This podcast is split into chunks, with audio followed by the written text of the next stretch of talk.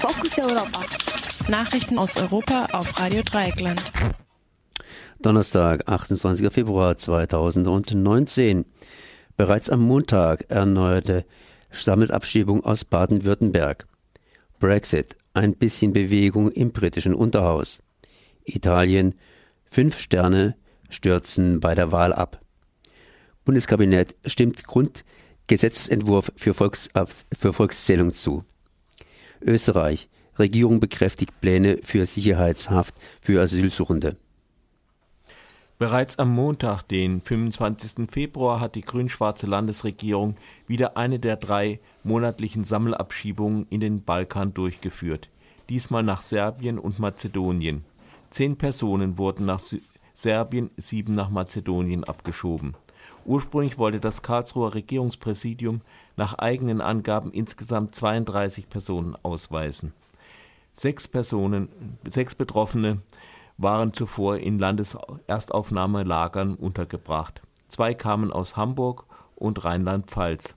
Insgesamt neun der Abgeschobenen gehören der besonders diskriminierten Minderheit der Roma an. Das britische Unterhaus hat am Mittwoch entschieden, die Bürgerrechte von EU-Staatsangehörigen in Großbritannien zur Not auch ohne Deal mit der EU zu garantieren. Der nicht bindende Entschluss wurde von einer breiten Mehrheit der Abgeordneten beschlossen. Außerdem billigte das Unterhaus den von Theresa May vorgestellten Drei-Stufen-Plan, der die nächsten Wochen bis zur Abstimmung über den Brexit-Deal regeln soll. Demnach wird die Regierung, sollte bis zum 12. März keine Mehrheit für ihren Austrittsvertrag zustande kommen, zwei Alternativen zur Wahl stellen. Die Abgeordneten können dann zwischen einem Austritt ohne Vertrag und einer Verlängerung der Frist entscheiden. Ursprünglich sollte Großbritannien am 29. März aus der Europäischen Union austreten. Innerhalb der EU herrscht keine Einigkeit, ob eine Verlängerung der Frist überhaupt gewährt werden soll. Dem müssten bereits beide Seiten zustimmen. Frankreich und Spanien erklärten bereits, dass es ein Entgegenkommen der Briten für eine Verlängerung bräuchte.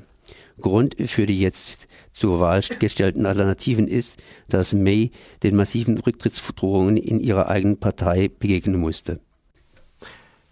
Bei Regionalwahlen in Sardinien ist die Fünf-Sterne-Bewegung deutlich unter ihr letztes Ergebnis abgestürzt. Hatte die Partei bei der Parlamentswahl letztes Jahr noch 42 Prozent erreicht, fiel sie jetzt auf unter 10 Prozent zurück. Gewinner ist hingegen der Koalitionspartner der Fünf Sterne in Rom, die rechtsextreme Lega. Der von ihr unterstützte Kandidat Christian Solinas wird zukünftig die Region Sardinien regieren. Das Ergebnis der Wahl vom Wochenende liegt dabei im Trend. Bereits vor zwei Wochen verloren die Fünf Sterne in der Region Abruzzen östlich von Rom bei den dortigen Regionalwahlen deutlich gegen die Lega. Auch, die, äh, auch in landesweiten Umfragen dominiert die Lega, insbesondere wegen des öffentlichkeitswirksamen rechtspopulistischen Auftretens von Innenminister Matteo Salvini. Laut Medienberichten liegt der Grund für den Absturz der Fünf Sterne, die immerhin den Premierminister stellen, im ständigen Einknicken vor der Lega. So stützt, stützte die Mehrheit der Fünf-Sterne-Mitglieder im Parlament beispielsweise vor einer Woche Salvini, gegen den wegen Freiheitsberaubung ermittelt wurde. Die Entscheidung war eigentlich unvereinbar mit den Grundsätzen der Partei. In ihrer Zeit als Opposition forderten die Fünf Sterne lautstark, dass jeder Politiker, gegen den die Justiz ermittle, sofort zurücktreten müsse. Das das Bundeskabinett hat einem Gesetzentwurf für die Volkszählung 2021 zugestimmt. Mit dem Zensus sollen die Einwohnerzahlen, aber auch Daten wie Erwerbstätigkeit und Wohnungssituation erfasst werden. Deutschland ist nach EU-Recht zur Durchführung des Zensuses verpflichtet. Nach Angaben des zuständigen Bundesinnenministeriums soll die Abfrage der Daten ähnlich wie 2011 ablaufen. Neu ist, dass in den einzelnen Befragungen nicht mehr die Religionszugehörigkeit erhoben wird. Kritik am Zensus äh, kam unter anderem von der Linken. Die sehr teure Volkszählung führe trotz der neuen Daten äh, und Informationen nicht zu einer bedarfsorientierten Politik, erklärte der Abgeordnete André Hahn bereits im letzten Herbst. In der Kritik stehen auch die Buß- und Zwangsgelder, die vermutlich ebenfalls wieder angewandt werden sollen, wenn die Personen einer Stichprobenbefragung widersetzen. Der österreichische Kanzler Sebastian Kurz und Vizekanzler Hein Christian Strache haben ihre Pläne für eine sogenannte Sicherungshaft für Asylsuchende bekräftigt.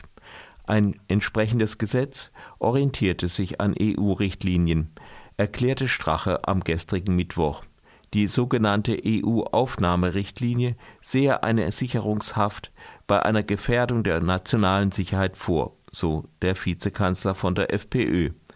Der, die Regelung soll nur auf Asylsuchende angewendet werden, nicht auf österreichische Staatsbürger. Die Regierung aus ÖVP und FPÖ bleibt damit auf ihrem Kurs, die Rechte von Asylsuchenden immer weiter einzuschränken. Bereits zuvor hatte Justizminister Josef Moser erhebliche Zweifel an der geplanten Gesetzesänderung geäußert. Eine Sicherungshaft ohne richterliche Verfügung dürfe es nicht geben. Es müssten schwerwiegende Gründe vorliegen, so Moser. Unklar ist, ob ein entsprechendes Gesetz überhaupt mit europäischem Recht vereinbar ist. Die Europäische Menschenrechtskonvention, die auch in Österreich Verfassungsrang hat, schließt eine Beschränkung der Minder Minderung eines der Menschenrechte und Grundfreiheiten eigentlich aus. Am gestrigen Mittwoch wurde außerdem bekannt, dass der ehemalige FPÖ-Gemeinderat Gerhard Reischer wohl neuer Leiter des Bundesamts für Fremdenwesen und Asyl werden wird. Eine offizielle Bestätigung gab es dazu allerdings noch nicht.